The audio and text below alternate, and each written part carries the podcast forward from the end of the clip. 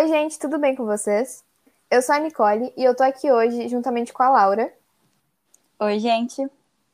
E hoje a gente vai dar início a mais uma fase do projeto. E no episódio de hoje vamos falar sobre mulheres na política. E junto com a gente convidamos a professora Simone Gomes, que é professora do Departamento de Sociologia e Ciência Política da Universidade Federal de Pelotas e também do programa de pós-graduação na mesma instituição. Tem experiência na área de sociologia com ênfase em teorias de gênero, sociologia urbana, violência política, sistema prisional, narcotráfico e movimentos sociais. Então, Simone, seja bem-vinda e desde já a gente agradece que tu tenha aceitado o convite de dividir teus conhecimentos aqui com a gente hoje. Oi, gente, bom dia. Eu que agradeço o convite. Estou bem animada em conversar com a Nicole e com a Laura e com vocês. Uh, e dividiremos conhecimento de todo mundo, né? Inclusive vocês comigo. Mas então, começando pela questão da representação política, é crucial falar, né, que desde os debates feministas, desde a chamada primeira onda, elas já tinham como prioridade ampliar os direitos políticos das mulheres. Mas nos dias atuais, mesmo com a entrada de diversos temas como assédio, aborto, maternidade e a carreira feminina, as mulheres ainda são muito poucas no governo, né? O Brasil mesmo é um dos piores em termos de representatividade política. Ele ocupa o terceiro lugar em menor representação parlamentar feminina da América Latina, né? E sendo que, desde 2015, existem leis que favorecem a entrada das mulheres na política. Elas garantem que no mínimo 30% das candidaturas por partido sejam, fe sejam feitas por mulheres. Mas desde 1940, o nosso percentual na política é sempre o mesmo. Então, Simone, a gente queria saber o que, que tu acha dessas leis. Tu acha que elas foram implantadas com o objetivo real de nos favorecer na política? Ah, bom, obrigada pela pergunta. Na verdade, eu acho que é interessante comparar o Brasil aos países da América Latina, né? O, país, o Brasil foi o segundo país a garantir o sufrágio feminino, né? Uh, perdendo apenas para El Salvador, um pequeno país na América Central, em 1932, uma conquista muito árdua, árdua da qual a gente ouviu bastante falar, muito provavelmente da, da Berta Lutz e de outras feministas da primeira onda. Só que acontece que, apesar desse direito ao voto garantido até proporcionalmente em relação a alguns países europeus, como a Suíça, lá na década de 70, uh, ah, e outros contextos do chamado Norte Global, o que a gente viu foi que, apesar de garantir direito ao voto das mulheres lá na década de 30, no comecinho, Uh, e apesar da legislação, de toda a legislação, né, que tu bem comentava, desde a década de 90, de 20% das candidaturas, de uma lei da eleição e de chegada a 30% como patamar mínimo, a gente não tem uma efetiva participação das mulheres na política institucional, né? A gente tem uh, partidos, né, que sabotam e de formas mais ou menos explícitas uh, as candidaturas femininas, a gente tem um problema de representatividade uh, feminina dentro dos partidos, dentro das correntes internas, né, de quem vai ser candidata ou não, mas a gente também tem uh, formas extra-institucionais né, de, de desqualificar o trabalho feito pelas mulheres como um trabalho emotivo, né, como menos racional, como uma questão na política que enfim, que não garantisse uh, o seu lugar efetivo. Além disso, é importante dizer que né, a, a, Inglaterra, que foi esse berço do movimento sufragista, a, como a gente conhece, né, é super representado pela mídia, pelo imaginário político mesmo, garantiu o direito ao voto em 1921, a gente tem também uh, uma questão em relação a quanto a gente avançou comparativamente em relação aos próprios países da América Latina, né? E aí eu sublinho o caso do México e da Argentina, que tem leis efetivas, né? Que tem leis uh, que buscam garantir, inclusive com a política de substituição uh, da, da, suplência né, das mulheres candidatas, caso algum problema ocorra, caso entrem de licença maternidade, ou enfim, licença saúde, etc., uh, ah, e que avançaram muito, né? Não à toa, gente, isso é importante uh, não só para o meu tema de pesquisa, mais voltado para os movimentos societários, mas para falar para vocês aqui que México e Argentina tem um movimento feminista que a gente ouve muito falar, né? O México recentemente, uh, enfim, garantiu alguns direitos importantes às mulheres e tem uma cota de 50% uh, e paridade ministerial, né? Já a Argentina é a, a um exemplo né, que a gente tem visto muito com o movimento feminista nas ruas, né, que garantiu a descriminalização do aborto no final de 2019, mas que também uh, pode ser lido de forma atrelada ao movimento de representatividade institucional. Então, assim, a gente pode dizer que o Brasil foi uh, relativamente cedo em relação à América Latina, mas também ao mundo uh, no, no, sufrágio feminino, mas que não uh, tornou efetivas né, os mecanismos de accountability, né, os mecanismos de responsabilização dos partidos uh, de, de, cumprir as leis que propunham, né, que já eram bem poucas. Né? A gente, se a gente pensar que foi de 20% na lei 9100 em 95 para 30%, que é um percentual que não se cumpre uh, muitas vezes. Acho que é um pouco isso. Perfeito. Bom, essa falta de mulheres na política, ela nos desfavorece de várias formas, porque sem representantes não são pensadas leis que contribuam para o bem-estar de segurança e saúde da mulher, né? Mas existem uh, contrapontos de que muitas mulheres na política não diferenciam diretamente suas vidas, porque, por exemplo, no Uruguai, as mulheres no parlamento não são muitas, mas existe uma vasta agenda feminina, muito evoluída. E já os Estados Unidos, mesmo tendo mulheres no poder, continua sendo conservadora ao se tratar desses assuntos. Sobre isso, a pergunta que a gente preparou para ti é que se tu acredita que a linha de pensamento que o país se dirige vai favorecer ou não as mulheres, independentemente dos lugares ocupados no Senado. Ou tu acha que é necessário que as eleições de mulheres e as linhas de pensamento elas andem juntas?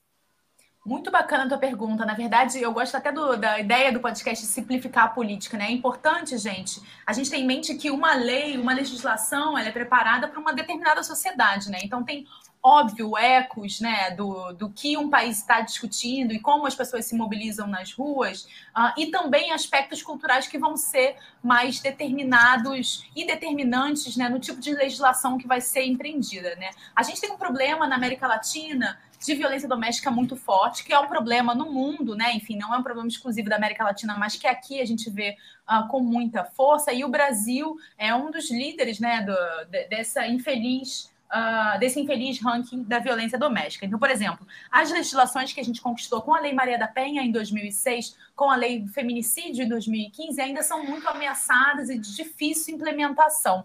O que, que essas leis dizem? Né? Que a violência contra a mulher é um problema que foi pautado porque é excessivo, né? porque é gritante para a sociedade como um todo.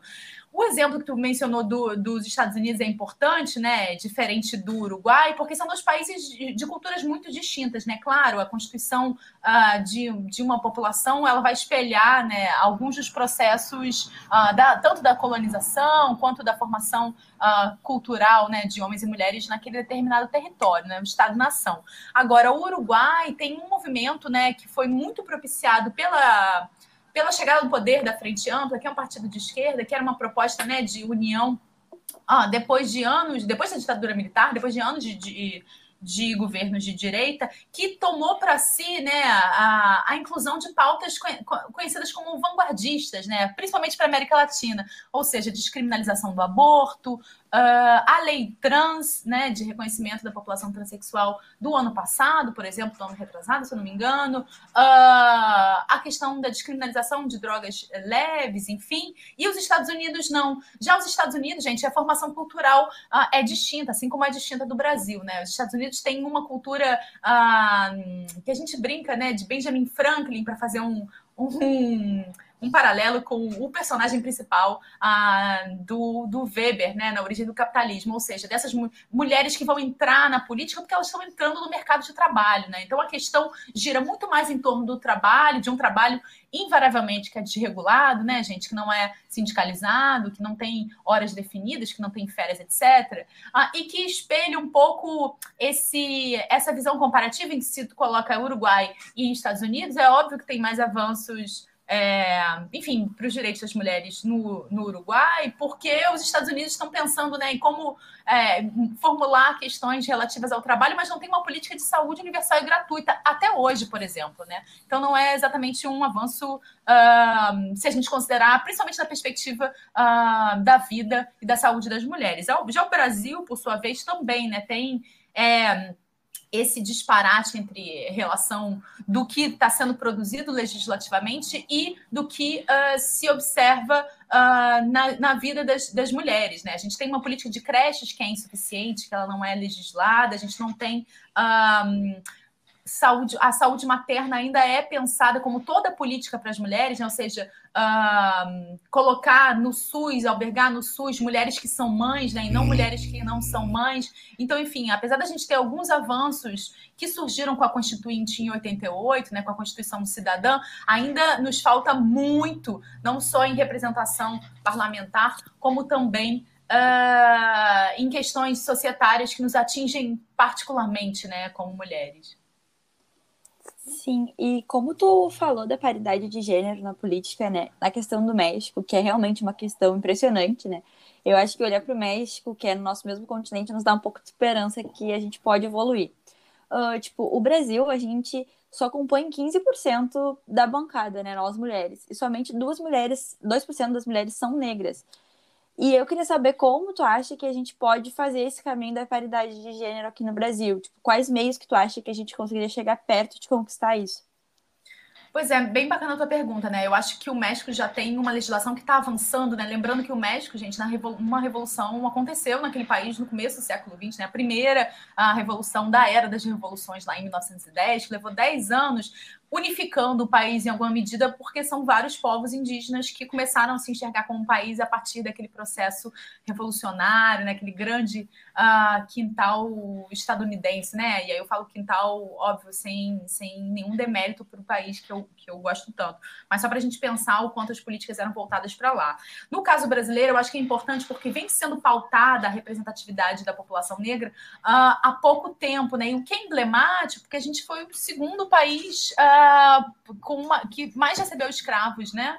Então, assim, é um país de fim da escravidão recente, né? É um país que, que a gente sabe, né? existem dados sobre como as mulheres negras né, tão, uh, são, estão na base das opressões, né? São as mulheres mais oprimidas uh, dentro de um sistema né, que, que uh, paga e que, além da remuneração, prioriza a vida né, de homens brancos heterossexuais, mas além disso, né, quem são as mulheres que compõem a força de trabalho menos qualificada, né, menos cuidada, assim, se a gente pode usar esse termo, pelo Estado. Então, uh, o percentual de 2% de mulheres negras, ele é, um, é baixíssimo, né? Ele é uma coisa para a gente se preocupar. Mas também é importante a gente ter em mente que existem movimentos uh, que estão uh, olhando para isso, né? Que os partidos começam a olhar não só para as lideranças vindas das ocupações uh, das escolas secundárias em 2015 e 2016, como é o caso de Curitiba e a candidata Ana Júlia, por exemplo, né, que veio de um Ocupa e agora é suplente do, do PT uh, ah, no, no, em Curitiba, no Paraná, que também é um dos estados que mais tinha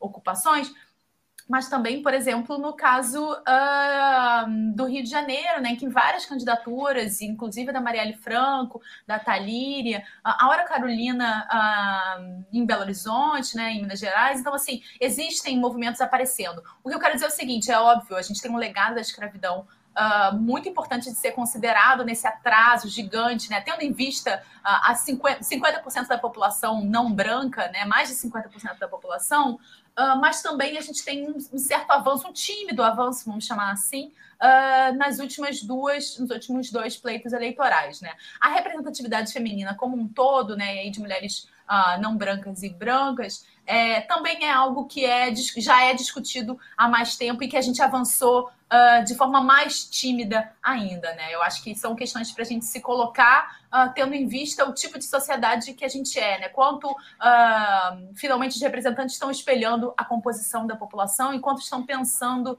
Uh, nesse recorte de interseccionalidade, né, que pensa uh, raça, classe e, e, e, gênero, o que, que a gente está podendo propor uh, de avanço e olhando pelo lado, uh, por outro lado, né, o que, que a gente está observando de retrocesso em relação à vida de, dessas mulheres?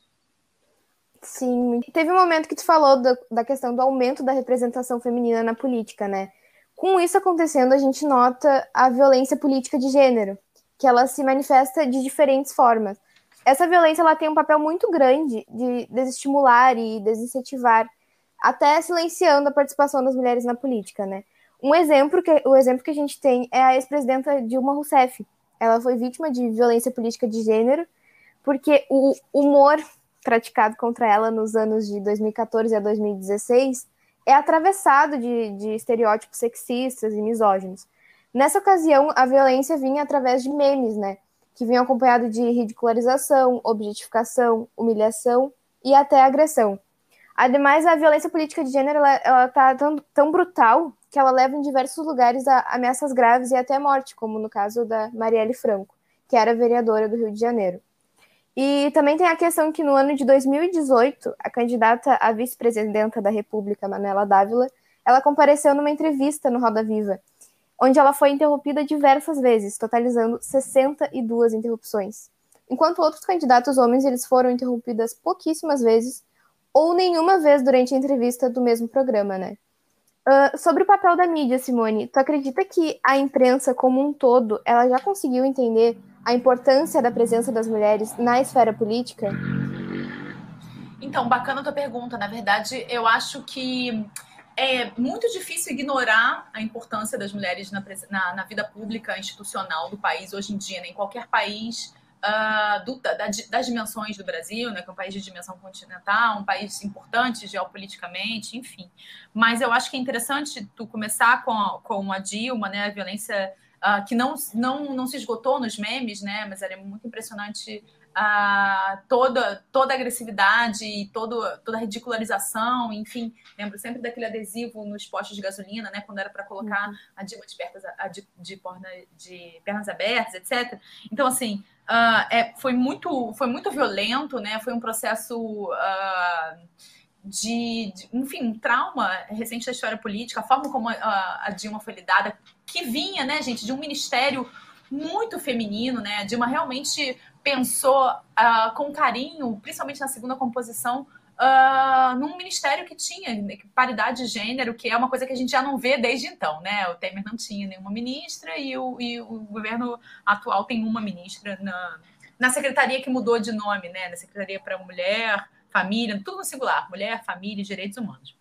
Mas as violências sofridas pela Marielle e pela Manuela são distintas, né? Eu acho que a, a, violência sofrida pela Manuela Dávila, ela é muito importante de ser colocada, porque ela é muito direcionada para mulheres jovens tentando ocupar esse espaço, né? Me, é, me admira sempre a força da Manuela, para ser bem sincera, né? Porque ela uh, responde sempre de uma forma muito bacana a isso, né? Bacana, quer dizer, é muito resiliente, muito, muito uh, frontal, assim, em relação aos ataques que ela sofre, às interrupções, a diminuição de desqualificação.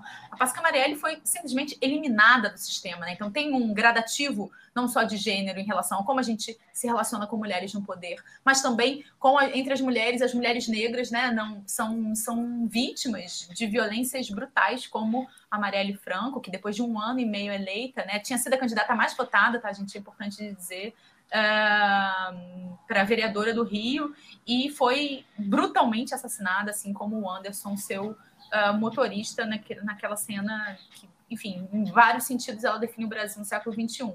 Mas, uh, além dela, né, tem outras candidaturas, candidaturas de mulheres trans, todas essas candidaturas que fogem um pouco ao status quo, né, elas estão surgindo, mas elas também estão sendo vítimas de muita, muitas violências, né, inclusive violências na internet, a gente vem observando bastante. E em relação a, a Dilma, né, que tu comentou das violências, ela sofre violências até hoje, né? Sempre bom ressaltar que mesmo hoje que ela já saiu desse processo de, da presidência e tudo mais, e do impeachment, ela ainda sofre muito na internet, está sempre se posicionando contra essas violências. Mas uh, em 2020, agora no final, em dezembro, na Câmara dos Deputados, um projeto de lei criado pela deputada Jandira Fernley tipifica a violência política de gênero, né? O projeto ainda está aguardando a aprovação do Senado para ir para a sanção presidencial, Porém, a gente ainda está muito atrás em comparação à Bolívia, né? Que ela já possui uma lei contra a violência de, de gênero na política desde 2012. Então, uh, o que que tu acha, assim, com esse sancionamento da lei? Tu acha que vai mudar as ameaças que as mulheres sofrem? Se não, na tua opinião, o que, que realmente vai diminuir esses assédios na prática? Tá, super obrigada pela pergunta. De fato, é uma questão bem interessante uh, que tu está colocando. O que, o que a gente pode observar é o seguinte: a lei da violência contra a mulher, só para fazer um paralelo de 2006, a Lei Maria da Penha, ela observou, num primeiro momento, um aumento exponencial uh, do número de denúncias, né? Então tinha uma sobre-representação das denúncias porque as mulheres tiraram, uh, enfim, aproveitaram o momento para denunciar, né? É, suas agressões sofridas em momentos anteriores. Né? Então, a gente viu um represamento muito grande que aquela lei uh, conseguiu, pelo menos no primeiro momento, abarcar. Né?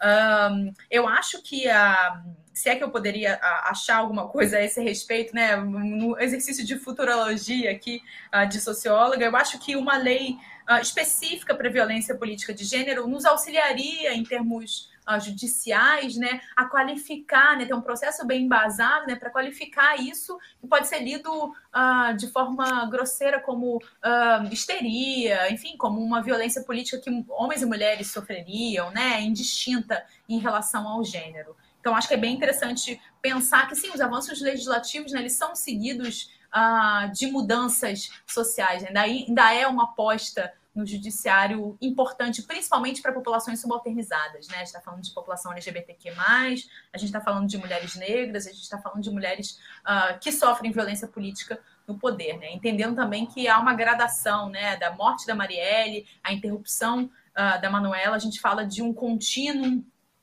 que é uh, amplo, né? mas que é distinto, né? diferentes formas de lidar com mulheres brancas e negras, por exemplo. Uh, então, a gente primeiro quer agradecer a tua participação, Simone. As tuas contribuições foram incríveis. Respondesse todas as perguntas, até contribuindo muito para a gente, assim. Uh, e é isso, gente. A gente agradece a quem ouviu até aqui. Espero vocês nos próximos episódios. E ficamos muito felizes com esse podcast. Eu que agradeço a vocês. Uh, foi muito interessante. Vamos continuar, vamos continuar esse diálogo. Espero que todo mundo tenha ouvido até o final. Eu sei que podcast não é, é, é o veículo mais fácil para gente nesse mundo super estimulado. E muito obrigada pelas perguntas. Vamos seguir, Gurias. Muito obrigada pela participação. Vou agradecer de novo. E é isso, gente. Tchau, tchau.